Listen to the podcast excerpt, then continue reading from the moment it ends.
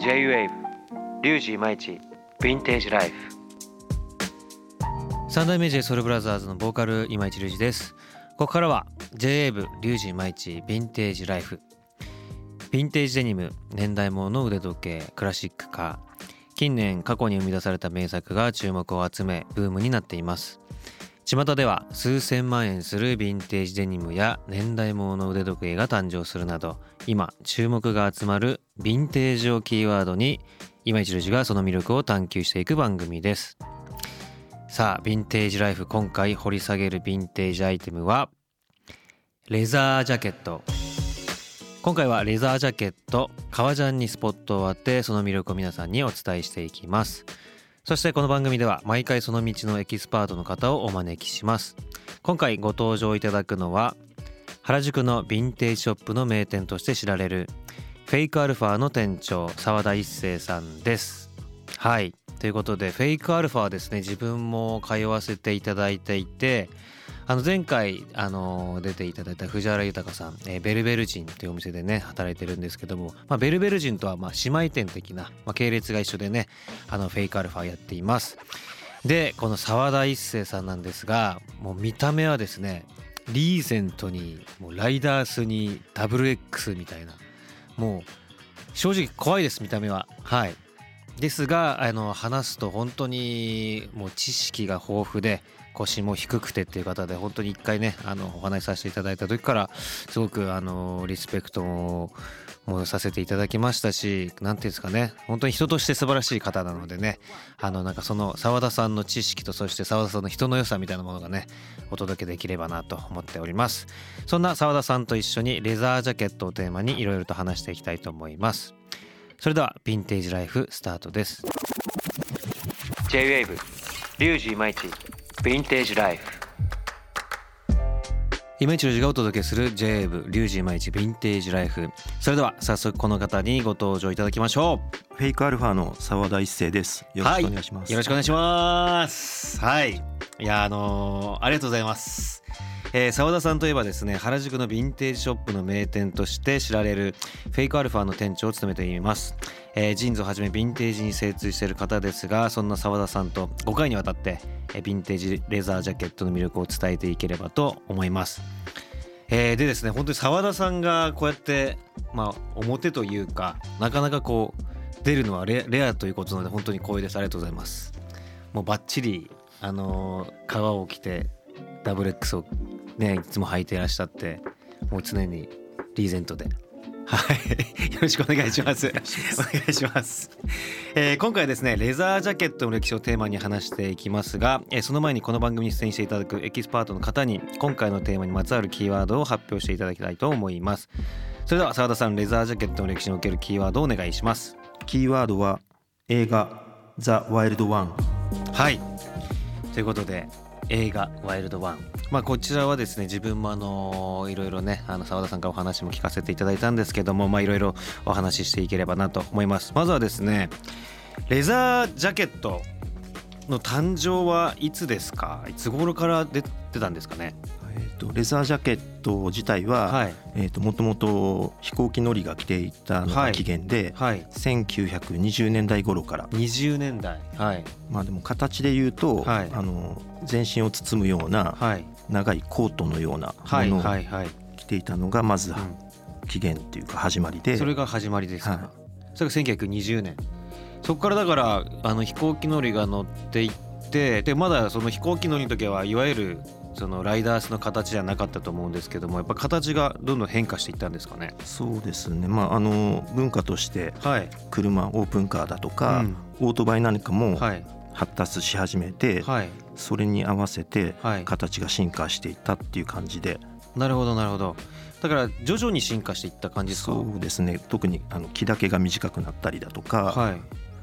でそれでまずじゃあ最初に飛行機乗りが乗っててでオープンカーだったりとかあとはバイクだったりとかできることが、えー、と形が変わっていってライダースのこう、まあ、完成形とは言わないんですけど、まあ、いわゆるライダースの形をしたものが出始めたとかっていうのはそういうのは何年代ぐらいですか？そうですね。1940年代ぐらいにはあもうできてたんですかね。だんだんでき始めて、はい。まあ、50年代にはもう完成してたかなという。あじゃあ第二次世界大戦前にはもうライダースっていう形としては一応出てたって感じですかね。そうですね。まあ、聡明期なんでこうライダースにはなりきれてないような形なんですけど、はい、なるほど。じゃあ、えー、50年代にはもうライダースとしてはもう出来上がってたみたいな形なんですね。そで、ね。はい、それでまあライダースはでもあのー、まあ、自分の知ってる中だとまだこうなんていうんですかねやっぱりバイクのバイク乗る人が来てたりとか車乗る人が来てたりとかしてた一般にこう普及してない時期だと思うんですけどもなんかまず第一次ブームっていうんですかねそのブームはいつ頃が来たんですかね？やっぱ戦後に兵士が戦場から帰ってきて普通の生活をできない人たちがこうオートバイ乗りなってこうアウトローみたいになっていく感じ流れがあるんですけど。あそんなのがあったんですね。でまああの戦争から帰ってきてまああの帰還して、はい、まあごく一部でしょうけど、はい、そういう人たちが党を組んで、うん、要はあのオートバイギャングというかそういう始まりですけどそれを題材にした映画で、はい。1953年に、はい、あのアメリカの映画で「ザ・ワイルド・ワン」はいえっと、日本語で「暴れ者」っていう映画があるんですけど、はい、あのそのオートバイ乗りを暴走族を題材にしたような映画があるんですけど、はい、それで主人公のマーロン・ブランド,、マロンブランド。はい、演じるジョニー。ジョニーですね。が、はい、あのライダースを着ていて、うん、まあ、周りの人たちもあのやっぱり、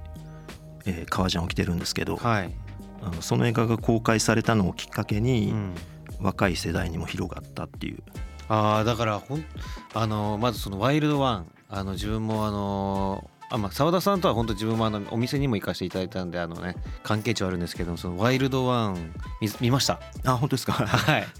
もうねだからその本当に映画をきっかけに、まあ、ライダースを着てでしたらダブル X ですよねあれ。そうですね。501WX をカスタムしてますね。はい。だからそのライダースもそこからブーム起きたしでダブル X もあのジーンズですね。だからその不良が着る象徴みたいなそうですね。ところで、はい、バイカーの、えーと、アイコンというか、うん、もうあの、えー、要はバイカーキャップをかぶって、はい、ライダースを着て、はい。えー、T シャツ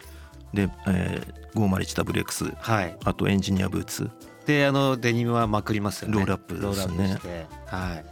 い。もうだからなんかもうそう澤田さんがね本当にそのワイルドワンがすごい大好きででマーロン・ブランドが好きっていうのはお店に行った時にねあのいろいろマーロン・ブランド